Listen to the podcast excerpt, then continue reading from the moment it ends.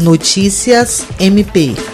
O Ministério Público do Estado do Acre, por meio da Promotoria de Justiça Civil e Criminal de Tarauacá e do Centro de Apoio Operacional de Defesa do Meio Ambiente, participou de uma reunião nesta segunda-feira com a Prefeitura de Tarauacá e com o Instituto do Meio Ambiente do Acre, em busca de soluções definitivas para sanar as irregularidades verificadas no despejo de resíduos e no cemitério do município. No encontro, realizado por videoconferência, foi discutida a situação do lixão, que funciona em um terreno alugado pelo município há mais de 20 anos e foi recentemente desapropriado para descontaminação, além da denúncia de que resíduos estariam sendo despejados pela prefeitura em um outro local, às margens da BR 364. O promotor de justiça Dyson Teles destacou que o MP como órgão fiscalizador e articulador de políticas públicas, vem estabelecendo um diálogo positivo junto aos gestores municipais, culminando com a futura assinatura desses dois novos TACs.